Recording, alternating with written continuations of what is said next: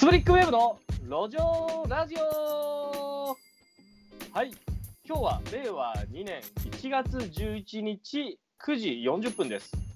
この番組はくすぶっている3時代の2人がアイデアとデザインで挑戦中。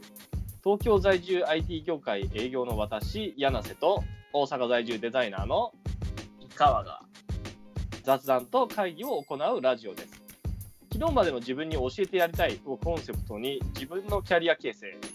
仕事副業デザインなどこれから何かに挑戦したいなという人に聞いてもらえたらと考えポッドキャストと YouTube での配信を行っております。ポッドキャストは Spotify、Apple Podcast、Google Podcast で路上ラジオで検索。YouTube でも路上ラジオで検索をしてみてください。映像があることが前提の番組ではありませんのでどちらでも楽しんでいただけますが顔出しをしておりますので我々の顔がどんな顔か気になるなというポッドキャストリスナーの方はぜひ YouTube でもご覧ください。そしてチャンネル登録もよろしくお願いします。また移動中や寝る前などながらで聞きたいという方はポッドキャストで聞いてみてください。そしてこちらも登録をよろしくお願いします。で、えーと、ということで今日のテーマはですねはいはい。ちょっと前にもしたんですが、うん。あのレーザー脱毛の話の雑談をちょっとしたいなと思ってるんですよ。はい。第2弾。ですね第2弾、まあ、第2弾です。第2弾ですね。はいこれ、ちょっと理由がですね、はい今日、あの、1月11日、この今日私がですね、あのー湘南美容クリニックでレーザー脱毛だったんですよ。はいはいはいはい。あの、なん3ヶ月ぶりぐらいの脱毛ですね。結構久しぶりですね結構久々。というのが、あのーレーザー脱毛、医療用レーザー脱毛っていうのは、まあ、ちょっと前も話したけども、毛の毛根の黒いところにレーザーで照射して焼くっていうような行為をするので、うん。どんどんどんどん時間が経って、まあ、回数を重ねていくと毛根が減っていくという話なんでですね、かえって来づらくなってくるんですよ。はい。なので、えっ、と、まあ、もう僕は2年ぐらいやってるので、ちょっと減ってきて、生えてくる量も減ったんですね。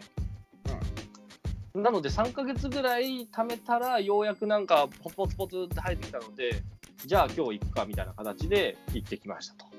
なるほはい、久々に行ったので、やはり、あの、アレキサンドライトっていう、はいえっとですね、本当にもう毛根を思いっきりゴムパッチンで焼くようなやつは久々にやったらやっぱ痛かったですね。痛い痛い鼻だとかあのー鼻下もそうだし、えっと、もう顎のあたりとかもちょっとそうだし、唇の下、下唇、痛いですねそう。で、なんか結構あの目目の近くとかはあんまり実はそんな痛くないんですよね。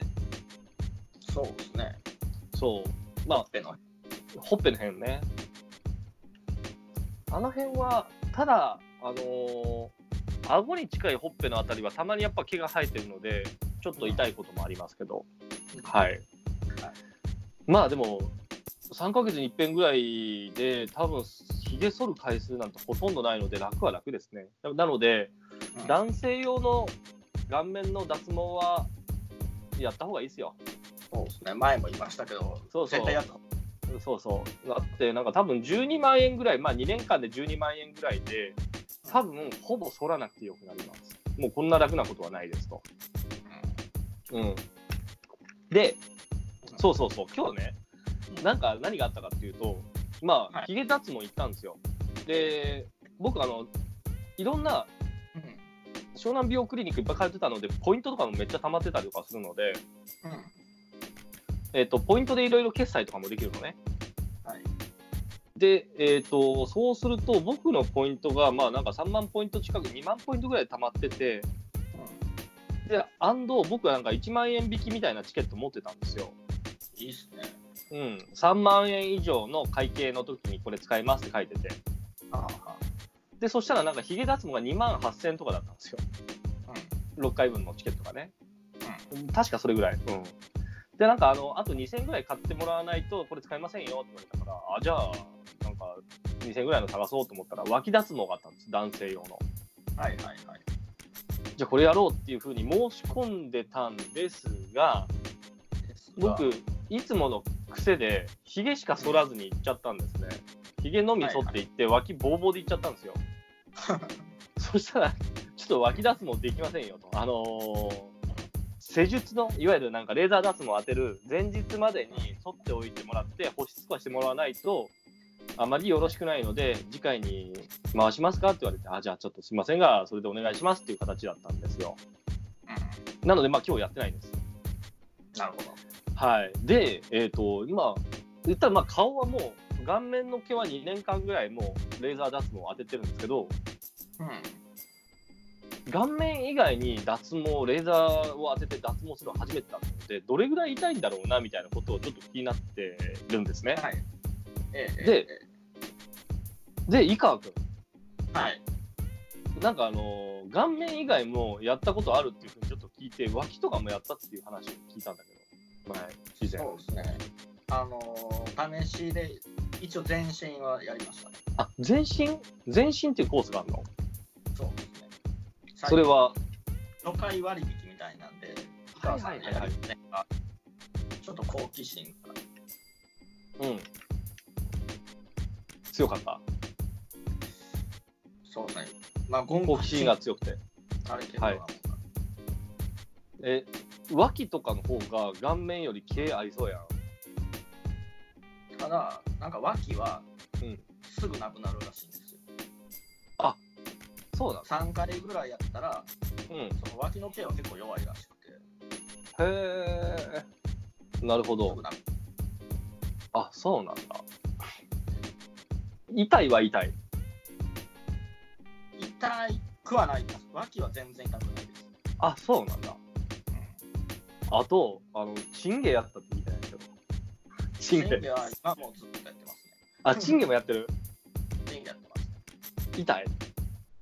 まあ、チンコにゴムパッチンされるのをちょっと想像してもらったら。痛い痛い痛い痛い。え、玉の方とかもやんの？そうですね、玉の方も。玉めっちゃ痛いんじゃない？一番痛いのが、あの、太ももあ。あの、皮が薄いとこ？皮が薄いとこあのいやいやあの、いわゆるなんか人間の皮として薄いとこ？ろ、あの付け根のところ、経年のとこあいあそこは痛い。あ、こう、まあまあ痛いですね。あと、あの男性用 v、男性 VIO っていう脱毛ってあるのって聞いたことある。はい。V ライン、I ライン、O が、いわゆる V っていうのが、あの、チンコの周り、I, I が、I もなんかチンコあたりですよと、あの、ええっ、と、お腹のへそ下のとこですよと。ですね。で、O が、ケツ周りですよね。ケツ周りですこね。肛門周りですよね。そうですね。あれ痛い？あれは、痛いっていうより、うんもう恥ずかしい方がでかいですね。ええどどんなあの四つん這いになってから攻撃されるまあ、攻撃じゃない？ラインやったんで、まあ、はいはいはい完負けの状態ですよね。え？それっていわゆるなんかあのえゴムパッチン系のやつやられるってこと？そうですよ。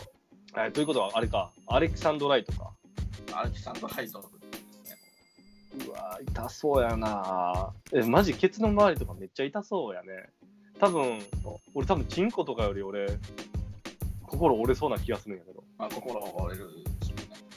えちなみにうんこ、どんな人がやるんですか？って。うん。男性 VIO? あのお尻の方はですね、はいはい。毛が多いと、あの拭くときにすごい時間がかかるっていうことで、あああと不衛生だしね。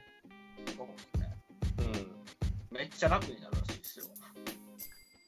俺このなんか脱毛の話でいくと俺もう23ヶ月に1回え足の毛を溶かすやつってあるんだけど、なんか女性女性がなんかあの塗ってる脱毛クリームえ除毛ですね。あ除毛クリームだうん、あれを俺ケツ周りになんか10分塗って放置してうんあの取るようにしてるんですよあ、そうなんやってるんですか。そうやってるだって不衛生だもん。はいはいはい。でも、そうあの、そう。ちょっとでも放置時間を、なんかまあうん10分とかいうか15分ぐらい置いた後、置いてしまった場合、うん。うん。ヒリヒリして死にそうになるね。そう。飛ばしてるわけだからね。っていうかそう、あれは、でも、あれはでもやらないといけないと思うんですよ。やらないといけないと思だって、だってやっぱなんか不い、なんか、あのー不衛生だったりとかするから、やっぱり、うん。だから、でも、なんかレーザーバーン当てるのは、やってないというか、その湘南美容クリニックとかって、なんかその女性が多いとこだから、なかなかね、多分男性向け脱毛みたいなとこちゃんと探していかないと、やってくれるとこないんじゃないかな。そうなんですかね。多分男性専門脱毛サロンみたいなとこササロンとかクリニック、まあ、例えばゴリラクリニックとか探さないと無理だと思うそうそうそうそう。ゴリラクリニックとか行かなあかんのじゃないかなみたいなふうに思ってる、あの有名な堀江貴文さんも。うん、ゴリラクリニック。あマジ？ああ行ってみるかな。やっぱ髪の毛以外ない方が楽だと思いますよ。多分ね鼻からあ髪の毛以外いるいる眉毛とかいるもんだから多分ね、はい鼻から下の毛は全部いらないんじゃないかなと思うんだけどいらないと思眉毛眉毛はいるやんう。眉毛はで、髪の毛いるやん。だからもう鼻から下よね、多分いらないのって。おそらく。うん。だってさ、うんうんあ、でもなんか風呂とか行った時恥ずかしいんかな。ちょっと恥ずかしかったですね。え、もうなんもない時ちあのー、なんもないと？なんもないと。まあでも、別にね、まあなんかジロジロ見るわけでもないからね漁。師のいるわけでもないんで。子供とかに見られるのかな？あ、いや、見られることもないか。まあでもみ子供に見られてもね、大丈夫か。まあもうね、その日しか会わない方たち、基本的に。まあね。そうか。思われよだから世界的には、あのー脱毛してる国とかが多いって言ってたよね、う。海外とか。海外とか。まあ、あのー僕らの共通の友人のええ S さんが、なんか海外風俗の話とかよくしますけど、うんそのドイツの F カーカーっていうなんか風俗みたいなところに行くと、ちゃんと日本人は剃らない、剃ってないからなんか不衛生だみたいなことを言ってるみたいなことをなんか聞いたんですよ。えそうそう。だからこの剃らないのは、なんか実はね、俺一回なんかちょっと調べたんだけど、えっ、と、体毛剃らないアジア、アジアだけだったような気がするんですよね。アジアだけ？そう、なんかね、何を無駄毛とするかは各国様々みたいなのをなんかね、あ、そうそうそう、なんか旅行系の記事で見たんだわ。うん、そう、なんかだ、た例えば、ドイツとかだったら、脇毛、胸毛、アンダーヘアの処理とかするとか、あとはまあちゃんとすね毛の処理もしたりとかね。でもなんか日本人は、そんななんかもうヒゲぐらいしか剃ってないみたいなこと言って。あとは、まあ中国は脇毛とかも剃らないっつってね。あのえ女あの中国では無駄毛の概念がなくて、中国は脇毛、すね毛、体毛は誰にも生える自然なものと考えられているのでと。ーその場所に女性も取らない多分女性もそんな感じのことを書いてはいるけど、これすごいですね。なんかね。えー、ちょっと待って。あの、あとはあれじゃない？あの、全裸監督の黒木か、かおるさん、かおりさん。うん。くあぜネットフリックスの全裸監督って見た？いや、見てないです。あれもなんか、えっ、と、脇毛を生やした AV 女優さんだったじゃないですか。そうなんですね。そうなんですよ。脇毛を生やした AV 女優さんだったんですよ。はいはい。うん、あでもやっぱり中そうあごめんちょっと話がちょっと戻って中国人女性が語るなぜ中国の女性は無駄毛処理をしないのかっていうニュース記事があるのでしてないんですね。まあ自然なものだから反らないってことなんだと思います。変なものだから、そうまあ、まあ、物価があるわけで、そうですね。アジア人はそうならない。反らない。うん。じゃあ、えっ、と、僕の、まあ、男性もそういう、だから、男性とかだと、そうだね、今これ見てると、なんかヨーロッパの方はちゃんとなんか無駄毛処理をしてるというふうには書いてますね。うんなるほど。はい。あとなんか、そうだね、多分なんか、そういうことを考えると、アジアとかは沿ってないってことか、ほとんどね。うん。まあ、個人的にはもうない方がいいかなって感じなんで、うん。確かに。特にヒゲはおすすめです。ヒゲはおすすめだね。あと、ちょっと男性 VIO の O だけはちょっとやってみたいな。ケケツ周りっていうか、こう、あの、それはね、一生生えてきてほしくないですね。まあ、いらんじゃいらないですもんね。そうそうそまあ、まあ、第3弾があれば僕が言ってるかもしれない。う。あ、マジ？そうだねま。あはい。わかりました。まあ、そんな感じで、まあ、えっ、と、ぶっちゃけ、まあ、確かにね、もうなんか鼻から下の毛はいらないんだろうなっていうのと、でもやっぱ気にするのは他の人にどう見られるかぐらいなので、ただ自分の個人のことを考えたら、ない方が全て多分美しいんですよ。うん、ほ他から見られることを考えなければね。そっちの方が衛生的にもいいし。まあ、楽やし。そうそうそう。まあそういうことですかね。あとはあの、多分水泳のタイムが上がるぐらいかな。抵抗力なくなるから。以上。以上。まあそんなもんですよ。はい。はい。なんでまあ、あの、血毛周りとかは痛いよっていうのと、まあ恥ずかしいよって話ですかね。剃る時の剃る、それはあの、レーザー当てられてる時のポーズがやべえ。うん、まとめると。まあ。こんな感じですか？やる人は、まあ、うん。向こうも慣れてるから、気にせえへんやろなって思いながら受けるしかないです。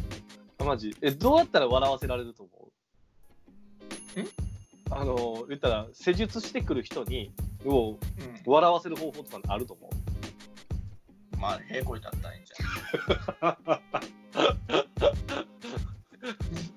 それからなんかめっちゃヒクヒクさせるとかね。まあそういうことぐらいしかちょっと思思いつかないけど。はい。じゃあそいつをその施術者を笑わせようと。笑わせる方法がこれ聞いてて知ってる人いたらぜひあのツイッターとかで教えてください。